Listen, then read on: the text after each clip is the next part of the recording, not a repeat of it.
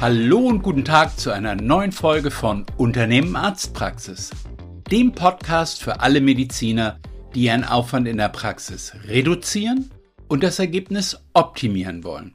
Mein Name ist Wolfgang Apel und ich bin seit mehr als 15 Jahren als Experte für strategisches Praxismanagement in der Beratung von Medizinern tätig. Wenn du wieder mehr Zeit für dich und deine Familie, weniger Stress in der Praxis und in jeder Beziehung mehr Erfolg haben willst, dann bist du hier genau richtig. In diesem Podcast erhältst du jeden zweiten Mittwoch praxiserprobte Insider-Tipps, die dich bei deiner täglichen Arbeit in und an deiner Praxis weiterbringen. Nachdem wir in den bisherigen Folgen immer ganz bewusst ganz grundsätzliche Themen angesprochen haben, die dir als Praxisinhaber helfen, deine Arbeit an deinem Unternehmen Arztpraxis völlig unabhängig von der jeweiligen Fachrichtung leichter und effizienter zu erledigen, werden wir künftig auch mal Podcast-Episoden produzieren, die sich an einzelnen Fachrichtungen orientieren. Das bietet die Möglichkeit, sehr viel konkretere Umsetzungstipps zu geben. Heute also erstmalig eine solche Folge speziell für Zahnärzte. Kurz zum Hintergrund der heutigen Folge. Im Frühjahr diesen Jahres haben wir die Episode 15 unter der Überschrift Warum die Inflation zum Risiko für deine Praxis werden kann veröffentlicht. Inzwischen sind auf diese Thematik eigentlich alle Medien und Berater mit aufgesprungen. Was uns dabei aber auffällt, ist, dass überall vorrangig die Überprüfung der Kosten als probates Mittel zur Lösung angesprochen wird. Das ist zwar grundsätzlich ein guter Tipp, kann die Kostenexplosion, die in den kommenden zwölf Monaten auf dich zukommt, aber keinesfalls lösen. Da geht es wirklich um ganz andere Dimensionen. Vielleicht gucken wir uns einfach mal ganz konkret die Zahlen an. Die typische Einbehandler-Zahnarztpraxis macht gemäß Statistischem Bundesamt einen durchschnittlichen Jahresumsatz von 570.000 Euro und erwirtschaftet damit einen Reinerlös von 198.000 Euro. Wir wollen uns hier aber nun über die Kosten und Kostensteigerungen unterhalten und auch die anteiligen Kosten kann man beim Statistischen Bundesamt genau nachlesen. Der wichtigste Posten für eine Zahnarztpraxis sind logischerweise die Personalaufwendungen. Die liegen durchschnittlich bei knapp 30 Prozent. Das wären für diese Beispielpraxis 165.000 Euro Personalkosten im Jahr.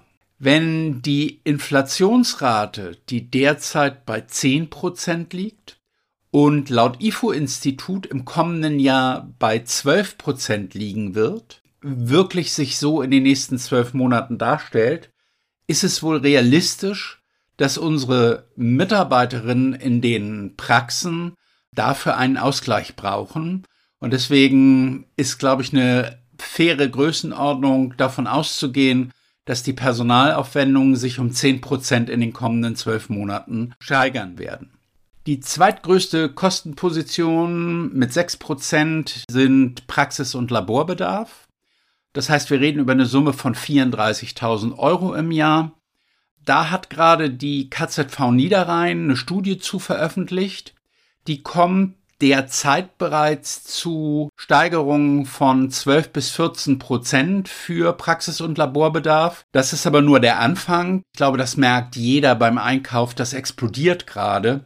Und wenn wir das ganz vorsichtig und zurückhaltend ansetzen, glaube ich, sind 15 Prozent eine sehr konservative Betrachtung, wären also 5000 Euro mehr an Kosten, die im kommenden Jahr auf euch zukommen. Bei der Miete mit 3,6 Prozent eine Größenordnung von 21.000 Euro im Jahr ist es ja so, dass im Normalfall wir indexierte Mietverträge in den Praxen haben. Bedeutet, Steigt die Inflation, steigt der Mietzins.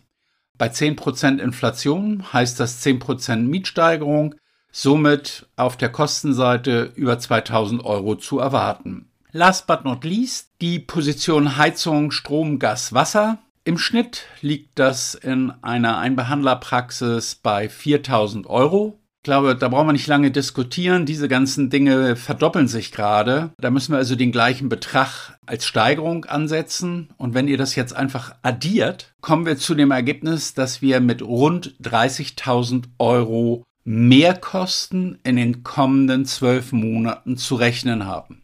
30.000 Euro ist dann doch schon ein ganzer Happen. Und dann kannst du verstehen, wieso ich vorhin sagte, mit Überprüfung der Kosten ist das wahrscheinlich nicht wirklich einzufahren, außer irgendeine Praxis hat völlig absurde, unsinnige Kosten. Da gehe ich aber nicht von aus. Somit haben wir uns die Frage gestellt, wo sind denn Möglichkeiten für eine Zahnarztpraxis, sofort umsetzbar Dinge zu ändern, die auch direkt zu mehr Einnahme führen? Wir sind auf fünf relevante Positionen gekommen. Zum einen das Thema Steigerungssatz, das zweite das Thema HKP-Conversion. Der dritte Punkt ist sicherlich der heiß diskutierteste und die älteste Kamelle der Welt, aber es ist trotzdem wert, das auch heute nochmal anzusprechen, die PZR-Quote. Der vierte Punkt ist die PRR-Richtlinie, die ja schon wieder zur Disposition steht, aber da haben wir eine ganz gute Idee, auch wenn am 25. Oktober es eine Deckelung dafür gibt. Und der fünfte Punkt ist die Mehrkostenvereinbarung. All das sind Punkte, die du kennst und die Frage, die du dir jetzt sicherlich stellst, ist völlig verständlich. Okay, wo soll ich damit 30.000 Euro im Jahr ausgleichen können? Das will ich gerne beantworten. Fangen wir mit dem Steigerungssatz an. Jeder weiß, dass äh, seit 96 die GOZ nicht mehr verändert worden ist. Was einem nicht immer so ganz bewusst ist, ist, dass rein inflationsbedingt bisher, und das waren ja in den äh, letzten 26 Jahren jetzt wirklich keine großen Inflationsraten, müsstest du heute schon mit dem 3,6-fachen abrechnen, um das gleiche Geld zu erhalten, also vom Wert her das gleiche Geld, was du im Jahr 96 erhalten hast, wenn du zum 2,3-fachen damals abgerechnet hast. Statistisch ist es so, dass äh, die meisten Zahnärzte den Großteil ihrer Positionen mit dem 2,3-fachen abrechnen. Und ich bitte dich wirklich mal zu überprüfen, ob das in allen Fällen gerechtfertigt ist und ob es nicht wirklich so ist, dass du mit Fug und Recht einen höheren Multiplikator ansetzen kannst. Die grundsätzlichen Punkte der Begründung kennt, glaube ich, jeder selber.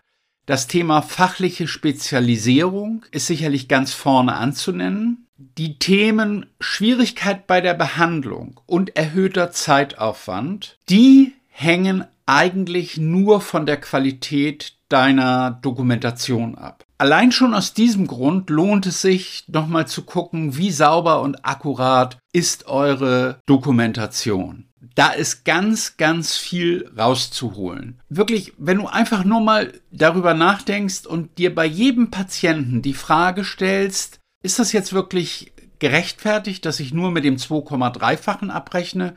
Oder müsste das nicht korrekterweise höher abgerechnet werden. Dann wirst du feststellen, dass du natürlich nicht bei jedem, aber bei einer gewissen Anzahl von Patienten sehr wohl richtigerweise mit einem höheren Multiplikator ansetzen musst. Und wenn wir nur mal davon ausgehen, dass das nur bei jedem zehnten Patienten der Fall ist, ich glaube, dass es in Wahrheit deutlich höher bei den meisten ist, dann sind nur diese zehn Prozent eine Größenordnung von rund 12.000 Euro im Jahr. Also ich glaube, es ist wert, darüber nachzudenken. Ja, weiter geht's mit unserem zweiten Thema, den Heil- und Kostenplänen. Besser gesagt, mit der Realisierungsquote der Heil- und Kostenpläne in deiner Praxis. Durchschnittlich, so sagt die KZBV, hat eine Zahnarztpraxis im Jahr etwa 160 HKPs, die erstellt werden, mit einem Gesamtvolumen von knapp 150.000 Euro. Die interessante Frage ist jetzt, wie viel Prozent dieser erstellten Heil- und Kostenpläne wird am Ende wirklich realisiert? Und das ist wirklich interessant. Wenn wir neu in eine Zahnarztpraxis kommen und den Inhaber fragen, wie sieht denn das bei euch aus? Dann ist die typische Antwort, ja, also bei uns werden die eigentlich alle realisiert. Ne, ja, also mindestens 80 Prozent, ne, eigentlich 90 Prozent bestimmt. Und hier gibt's eine klaffende Differenz zwischen dem, was im Kopf des jeweiligen Praxisinhabers ist und den Zahlen, die die Praxissoftware hergibt. Denn wenn wir das dann in Ruhe analysieren, stellen wir fest, dass wir irgendwo in der Größenordnung von 60, 65 Prozent Realisierungsquote liegen. Wenn wir uns einfach überlegen, dass 10% mehr oder weniger Realisierung ein Volumen von 15.000 Euro hin oder her ausmachen, dann ist es, glaube ich, wirklich interessant, sich Gedanken darüber zu machen, wie können wir die Prozesse und Abläufe optimieren, um eine höhere Conversion zu erreichen. Ja, und Prozesse und Abläufe im Zusammenhang mit Heil- und Kostenplänen zu verändern. Da ist der Augenblick ideal zu. Wir sind ja gerade in der Phase, wo die Praxen Stück um Stück umstellen auf den elektronischen Heil- und Kostenplan, der seit 1.7. möglich ist und zum 1. Januar 2023 verpflichtend ist. Also gehe ich davon aus, dass du dich im Moment sowieso mit dem Thema beschäftigst, respektive schon beschäftigt hast. Der große Vorteil des neuen EHKP-Verfahrens ist sicherlich die Kalkulierbarkeit der Bewilligungszeiträume. Das, was wir bisher damit erlebt haben, ist umwerfend, denn die Maximalzeit, die es bei einem unserer Kunden gedauert hat, zur Bewilligung eines elektronischen Heil- und Kostenplans lag bei zwei Tagen, die Masse deutlich darunter. Das bedeutet für dich, dass du in deiner Praxis ganz sauber planen kannst, wie der Prozess stattfinden soll und die Abläufe organisiert werden, wenn klar ist, dass bei einem Patienten ein HKP erstellt wird. Ihr könnt also ab sofort grundsätzlich an diesem Tag gleich den nächsten Termin mit dem Patienten vereinbaren, wo ihr den HKP inhaltlich mit ihm durchgeht wo ihr die Kosten besprecht, den zeitlichen Ablauf klärt, euch die Patienteninformation unterschreiben lasst und somit die Behandlungstermine direkt vereinbart werden. Vielleicht noch ein Satz zur Erklärung, wieso es so wichtig ist, ein Höchstmaß an Geschwindigkeit in diesen Prozess reinzubringen. Erfahrungsgemäß ist es so, in dem Moment, wo du mit deinem Patienten darüber redest, dass eine Behandlung notwendig ist oder eine ästhetische Behandlung wünschenswert wäre, ist das Interesse des Patienten, diese Behandlung auch wirklich umzusetzen, extrem hoch. Mit jedem Tag, der vergeht, wird die Begeisterung für die Behandlung geringer und die Kosten erscheinen höher und größer. Deswegen bedeutet Geschwindigkeit in diesem Prozess das Hochhalten der Vorteile der Behandlung. Und je deutlicher der Patient die Vorteile vor Augen hat, desto größer ist seine Bereitschaft, die Behandlung auch wirklich durchführen zu lassen. Damit genug zum Thema Heil- und Kostenpläne und auf zum nächsten Thema der PZR. Hier ist es ein bisschen ähnlich wie vorhin bei den Heil- und Kostenplänen. Wenn man Praxisinhaber befragt, wie hoch die Quote der Patienten ist, die an der PZR regelmäßig teilnehmen, kommt eine deutlich andere Zahl heraus, als wenn man die Praxissoftware befragt. Wenn du Lust hast, kannst du das Spiel ja mal selber mit dir machen. Überlege doch mal, was du glaubst, wie viel Prozent deiner Patienten waren in den letzten zwölf Monaten zur PZR bei dir. Und wenn du wieder in der Praxis bist, kannst du ja mal deine Praxissoftware dazu befragen.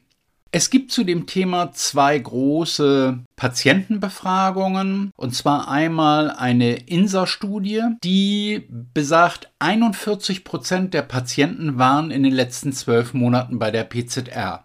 Aus dem gleichen Jahr gibt es auch eine Forsa-Studie mit gänzlich anderen Zahlen. Die besagt nämlich, 61 Prozent der Patienten waren in den letzten zwölf Monaten bei der PZR. Und jetzt gibt es natürlich noch eine dritte Zahl, Das ist die in deinem Kopf. Du hast ja gerade nachgerechnet, wie viel Prozent deiner Patienten waren zur PZR bei dir in der Praxis. Ich glaube, ganz unabhängig davon, welche dieser drei Zahlen wir jetzt zugrunde legen, wir sind uns darüber einig, die Luft nach oben ist noch relativ groß.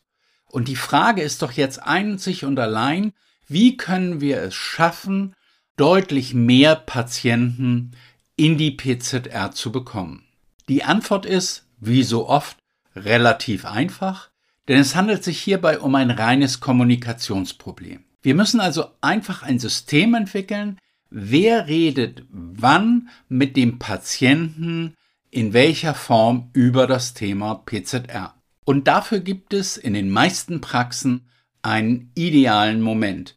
Das ist nämlich die Situation, wo der Patient und die Assistentin im Zimmer sind und auf den Zahnarzt warten. Hier kann die Helferin nach einem kurzen Blick auf den Computer sich zum Patienten drehen und diesen fragen, sagen Sie mal, Herr Patient, kann es stimmen, laut unserem Computer waren Sie die letzten zwei Jahre gar nicht bei der PZR? Kann das richtig sein?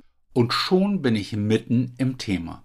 Wichtig an dieser Stelle noch zu erwähnen, ihr solltet im Team gemeinsam einen Gesprächsleitfaden entwickeln, damit jeder weiß, welche Punkte sind jetzt zu erwähnen und wie führen wir das Gespräch mit dem Patienten. An der Stelle gleich noch ein Tipp, mit dem mehrere von uns betreute Zahnarztpraxen ihren PZR-Umsatz beflügelt haben. Insbesondere, wenn man den Patienten dazu rät, halbjährlich oder noch öfter zur PZR zu kommen, steht oftmals das Thema der Kosten als Hemmnis im Raum. Hier hilft der Hinweis auf die Möglichkeit einer Zusatzversicherung. Verschiedene Kollegen haben uns auf die PZR Flatrate der Barmenia für 9 Euro monatlich hingewiesen. Es sind unter anderem beliebig viele professionelle Zahnreinigungen abgedeckt und das Ganze ohne Wartezeiten. Guck dir das doch einfach mal im Internet unter www.pzr-flatrate-sofort.de an und bilde dir eine eigene Meinung. Letzter Tipp zum Thema PZR. Die mir bekannten Praxen mit wirklich guten Ergebnissen in der PZR lassen keinen Patienten aus der Praxis, ohne dass ein neuer PZR-Termin vereinbart ist. Sprich doch mal mit deinem Team darüber, wie ihr das in eurer Praxis umsetzen könntet. Und wenn es wirklich nur 10% deiner Patienten sind, die ihr durch alle vorgenannten Tipps zusätzlich in die PZR bekommt, reden wir immer noch über eine Summe von rund 12.000 Euro im Jahr, die du zusätzlich damit generierst. Damit genug zum Thema und auf zum nächsten, der PA. Durch die PA-Richtlinien im vergangenen Jahr sind jedem von uns die grundsätzlichen Zahlen bekannt. Etwa 15 Prozent der Patienten leiden an schwerer Parodontitis. Auf die einzelne Praxis umgelegt bedeutet das, dass wir über etwa 180 Fälle pro Einzelpraxis reden. Gemäß den Zahlen der KZBV wurden im letzten Jahr im Schnitt aber überhaupt nur für rund 10% dieser Patienten ein HKP eingereicht. Das bedeutet, hier gibt es wirklich noch viel zu tun.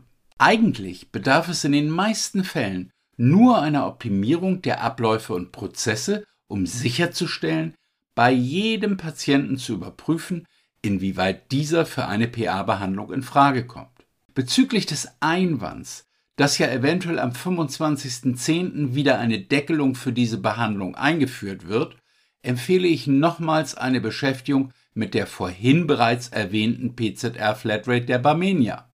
Diese beinhaltet nämlich zusätzlich auch noch einen hundertprozentigen Versicherungsschutz für die Parodontosebehandlung. Und auch für die PA-Behandlung gilt, allein 10% der betroffenen Patienten zusätzlich für eine PA-Behandlung zu gewinnen, generiert dir Zusatzeinnahmen von rund 10.000 Euro.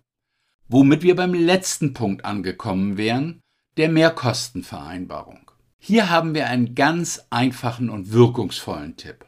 Was hältst du davon, die ganze leidige Diskussion um die MKV aus dem Behandlungszimmer rauszunehmen und dir die Zustimmung des Patienten bereits vorab einzuholen. Wie das funktionieren soll? Eigentlich ganz einfach. Indem du das Thema nett verpackt in deinen Anamnesefragebogen integrierst. Dort könntest du zum Beispiel die Frage aufnehmen, wie möchten Sie, dass wir vorgehen, falls bei Ihren Zähnen jetzt oder zukünftig gebohrt werden muss und dadurch die Notwendigkeit einer Füllung besteht. Im Anschluss kann der Patient zwischen drei Antworten wählen, in denen du die Vor- und Nachteile der jeweiligen Füllung in einem Satz darstellst und ihm den etwa zu erwartenden Preis nennst. Das war schon alles. Damit ist die leidige Diskussion ums liebe Geld aus dem Behandlungszimmer raus und der Patient kann ganz in Ruhe entscheiden, was er will. Das ist sowohl für ihn als auch für dich weit angenehmer als die stressige Situation im Zimmer. Und du wirst erstaunt sein, wie viele deiner Patienten bereit sind, für bessere Optik und längere Haltbarkeit Geld zu bezahlen. Mein Tipp, probier es einfach mal ein Quartal lang aus und guck dir das Ergebnis an. Du wirst erstaunt sein. By the way, genau wie dieses Thema kann man auch andere Leistungen bereits im Anamnesebogen abfragen. Bleaching, Veneers und Implantate eignen sich ganz wunderbar dazu. Oftmals ist man erstaunt, welche Patienten da plötzlich bereit sind, Geld für gute Medizin und Ästhetik auszugeben, von denen man es vorher überhaupt nicht erwartet hätte. Am meisten würde ich aber erstaunen, welche Zusatzeinnahmen für deine Praxis mit Hilfe dieses kleinen Schachzugs möglich sind, wenn die Frage richtig gestellt und die Antworten optimal formuliert sind. Selbst wenn du mit diesem Konzept überhaupt nur bei zwei bis drei Prozent deiner Patienten zusätzliches Interesse an den vorgenannten Leistungen wächst, reden wir hier ganz schnell über Größenordnung zwischen 10 und 20.000 Euro, die du zusätzlich pro Jahr dadurch generierst. Damit sind wir am Ende dieser Folge angekommen. Und wenn du jetzt alle genannten Einzelpositionen addierst, wirst du mir recht geben, dass da ein Betrag zusammenkommt, der es dir wirklich möglich macht, die Kostenexplosion der kommenden zwölf Monate in deiner Praxis mehr als auszugleichen. Wenn du dir Unterstützung bei der Umsetzung wünschst, dann ruf mich gerne an oder schick mir einfach eine E-Mail an w.apel.medicom.org. Wir können dann gern einen Termin für ein unverbindliches und selbstverständlich kostenloses Erstgespräch ausmachen und besprechen dabei, wie wir dir am besten helfen können, deine individuellen Ziele zu erreichen. Wenn dir dieser Podcast gefallen hat, dann abonniere ihn doch einfach. An jedem zweiten Mittwoch erscheint eine neue Folge.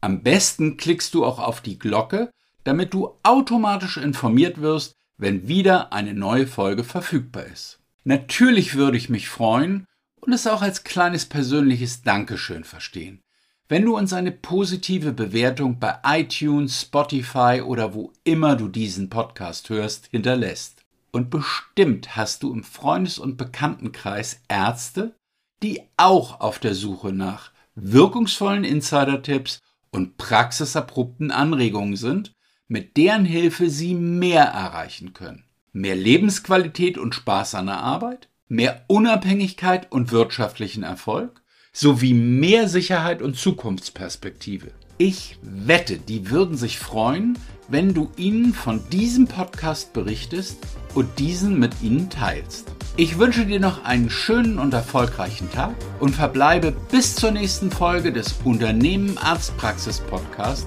mit den besten Grüßen, dein Wolfgang Abel.